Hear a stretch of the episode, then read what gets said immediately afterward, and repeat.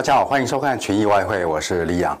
昨天是美国的感恩节，不晓得大家有没有去吃火鸡？那在台北我一直找不到什么好吃的火鸡店，如果各位朋友知道的话，这个欢迎分享给我。那在昨天的时候呢，我们是谈到了这个什么？前天的行情呢，是美元挡住了第一波的一个一个攻击，这怎么讲呢？呃，我换到小，直接换到小时图给大家看，我。昨天讲的前天的行情，美元挡住第一波的攻击呢，是在前天下午大概五六点的时候呢，美元很快速的下跌，跌破了呃这个礼拜。稍早的一个低点，但是呢，但是呢，美元也用这个迅雷不及掩耳的速度呢，这个反弹，然后接下来才缓步的一个下跌。那昨天我提到这样的一个价格现象呢，很像我在二零零六年呃曾经看过的一个感恩节行情，就是呢，这个美元呢直接下破这个一个波段的一个低点，但是呢，在在下下破之后呢，也很快的一个反弹。那所以昨天呢，我跟大家提起提起这个。呃，我曾经经历过的这种感恩节行情，但是呢，这样的一个这样类似的一个价格行为呢，呃，可能就是前天傍晚已经发生过了，所以呢，昨天。并没有发没有重复发生，或者是说呢，可能还没有发生，因为美国的感恩节假期呢是现在还在进行中的。事实上呢，美国的感恩节这个什么，大家现在现在才正开始在吃这个大餐而已。虽然说今年的一个庆祝活动可能会规模比较小，因为疫情的一个关系。不过呢，这也意味着在今天下午到明天早上，整个周末，呃，这个什么。这个周末开始之前呢，就是国际汇市在完全不不开盘之前呢，这个行情这个有突发行动的这个可能性还是存在的。那今天因为晚上美国是休市的，所以看起来这个汇市会受到这个股市的干扰的情况比较小。那在昨天的话，呃，其实股汇的这个什么？呃，关联变动变动并不是太大，那主要是因为还是因为美国股市提早休市的一个原因。那在昨天的话呢，我们看到美国股市呢是呃在放假之前呢稍微的一个下跌，所以呢美元有稍微的一个反弹。那我再回到刚刚的美元指数给大家看，那美元昨天的反弹呢是除了说守住我们先前提到的这个第一波的攻击下破，然后马上回拉之后呢，在昨天呢因应应该也是因为这个啊，美国股市的小跌的因素呢，使得这个美元呢，这个有比较显著的一个回升。那目前的话，其实这个市场老讲是蛮平稳、蛮无聊的啊。你看到这个在过去这这个一整周来，美元基本上就是在一个下跌的趋势线的上下来回的一个震荡，还是没有一个。一个什么？一个斩钉截铁的要反弹，或是要，或是要下破展开未来我认为的主跌段的那个那个趋势，目前都还没有发生。那这种现象很有可能，如果说在十一月底之前这个现象还是延续着的话，那我预期的话，到十二月底就也就是今年年底结束之前的话，呃。整个汇市可能都还是没有什么太斩钉截铁的一个行动。那如果说这样的现象发生的话，我们看看呃，在欧元的话会有什么样的一个一个情况呢？呃，我们看看欧元 Euro Dollar 哈。如果说美元在年底之前还是没有没有这种趋势性的一个变化之前的话，这个占美元指数最大宗成分最大的最大比例的欧元呢，应该也还不至于呃突破呃我们已经看了四个月来很无聊的行情，就是一点二到一点一六哦，这这样很窄幅的一个区间。那这个呃，那过去一两天我都有跟大家提到，随着说欧元过去这一两个礼拜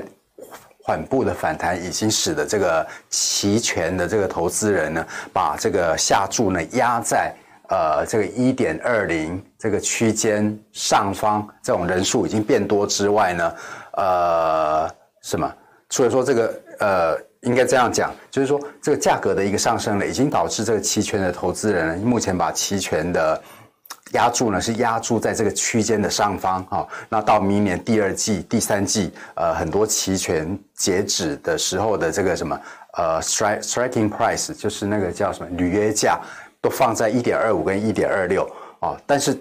如果说美元指数到年底之前都还是照目前的一个呃在底部盘整的状况的情况的话，那其实欧元要往上突破的几率也不大，而且呢，在十二月十号。欧阳会议可能就开始会扩大这个这个刺激纾困的一个内容。那目前欧元区的通膨呢，呃，也由于欧元汇率在今年呢上升了百分之六，使得欧元区的通膨率呢从原先的正百分之零点三，现在降到负的百分之。百分之零点三，所以这些基本面因素呢，我想还是这个什么压抑欧元在短期间哈。如果说到明年第二季、第三季，我是不敢讲，但是在短期之间，老实讲要突破这个目前一点二零这个区间高位，老实讲还是不容易。那这是一个大方向的一个解解析。那如果说我们看到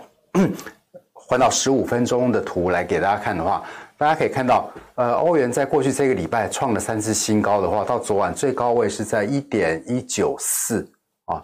事实上，它测试了很多次都过不了。所以，如果说在呃这个感恩节假期结束之前，也就是今明两天呢，嗯、呃，台北时间到到应该是到礼拜六的清晨哦。呃，应该说到礼拜六的凌晨，汇市还是开着。如果说你今明两天，呃，还要操作不不过不过节的话，我我想各位就可以用昨晚的一个高位一点一九四作为一个阻力啊。那你往下的一个一个，既然说它没有办法突破昨天这个这个阻力的话，往下的波段的话，我会看到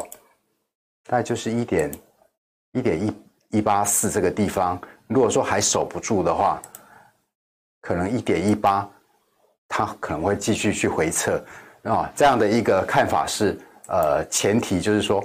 目前这个区间还是有效的。那刚刚我也跟大家提到了这个区间这个有效的一个背后的一个原因，就是欧欧元地区的这个经济，老实讲，基本面并不是很站在这个目前马上就突破这个区间的一个原因。尽管说目前的一个期权的一个玩家呢，是把呃，大部分的资金是压注在这个一点二零区间的上方，不过我们也都知道，票多的不一定赢了哈。那我们如果换到这个跟跟这个欧元有类似价格行为的英镑的话，我们来看这个英镑啊，这个这个图我过去几天也有给大家看了，英镑目前的一个走势呢，就是从二零零七年的最高位在。呃，汇价是超过二的的那个那个水位呢，一直跌到目前回升之后呢，刚好是在整个下降趋势线的阻力的一个位置。那如果说我看到比较短线，用十五分钟给大家看的话，或是用三十分钟图，大家可以看到这个过去礼拜一、礼拜二、礼拜三、礼拜四。啊，过去四天，这个英国人庆祝感恩节的一个行为，就是在一点三四，每次碰到一点三四的下方呢，就开始做空英镑。这是这是过去一周的一个一个行为的一个一个总和了。这是英国人感念印第安人的一个方式。那如果说，呃，这主要英镑目前一直没有办法突破这个价位的一个原因，就是呃。英国在退欧的协议上，事实上还是没有什么进展啊。如果回到刚刚我们一开始的投影片，我刚刚没有口述给大家，就是说，现在英国在退欧的协议上呢，呃，还是很强硬的啊，还是很坚持他们的一个条件。那在这样的情况下，就使得呃英国退欧的这个协议很难达成。这也是为什么 英镑还是没有办法。突破今年九月的这个一点三五的高位的一个原因，所以呢，在这边简单讲，就是如果说协议有突破性的进展的话，这个一点三五或甚至这个下降趋势线往上突破的空间是应该是会蛮可观的，但是前提是这个协议很不容易达成，所以在这样的情况之下呢，我们刚刚又分析了在过去。一整周一整周来呢，英国人呃感念感恩印第安人的方式呢，就是在一点三四一直放空。如果所以呢，在短线来讲，在这个感恩节假期还没有结束之前的话，那各位朋友也可以就直接用一点三四呢作为一个 一个参考的一个阻力。那你往下看的话，我觉得近近期来讲的话，一个支撑位很明显的支撑位就是在一点三三啊，这是前波两个阻力位突破之后会变成的一个支撑位，这是英镑。那如果说看再看到原油的话，原油我们昨天给大家分析过一个比较长线的长线的一个分析是，它在这是小时图，呃，四小时图，这是原油的四小时图。昨天我们给大家分析过，原油在突破这个先前的阻力，就是四十三点八之后啊，目前是处于上升趋势。不过这上升趋势基本上就是在反映市场在预期说油国呃的这个减产协议呢，可能会再延长一个季度。那现在油国 油国的这个减产协议呢，就是会发生在下礼拜一跟礼拜二啊。那这个这是为什么说？呃，油价可以在这一波从三十四块一直上升到昨天最高位是来到四十六块四十六点二的一个背后的原因。呃，那昨天我跟大家提了，在这种上升趋势呢，我在这边很难的公开跟大家分析一个逆势的 逆逆势的一个看法哈，我不方便在这种场合做逆势的逆势的一个看法啊。但是其实这个价格的一个形态是老实讲，现在马后炮来讲。昨天的形态是一个一个比较 bearish 的一个形态啊，所以昨天我的讲法是在不逆不给大家做逆向的一个分析的这个前提之下呢，我用另外一种讲法是看了一个四十这条线应该是昨天画的哈，四十四点七，这是一个支撑。那现在价格是昨天的确是在四十四点七的这个支撑反弹了，目前是在四十五，大概就在四十五。呃，老实讲，短线来讲，尤其是在这个油国呃减产协议濒临或是发生之后呢，我我觉得应该就是说这样这样讲好了，就是在油国的这个减产协议下下礼拜一、下礼拜二之前的话，我觉得过去这个呃投资人在期望减产协议延长的这个希望呢，可能会稍微打退堂鼓，所以说在，所以我现在做现在。一个看法，从价关单纯从价格的来看来看的话，昨天的四十四点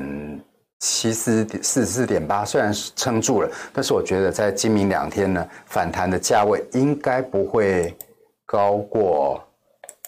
应该不会高过大概四十五点五这个 这个位置，所以这是给做多的人呃在。它继续反弹的一个什么一个压力的一个参考参考数数字，但是四十五点五。那反过来讲的话，如果说各位认为在油国呃在下礼拜一下礼拜二开会之前的话，这个价格继续回档的几率其实还是存在的话，四十五点五反而会变成你是一个呃我们讲逆向好了，逆向思考的一个一个放空的一个位置。那。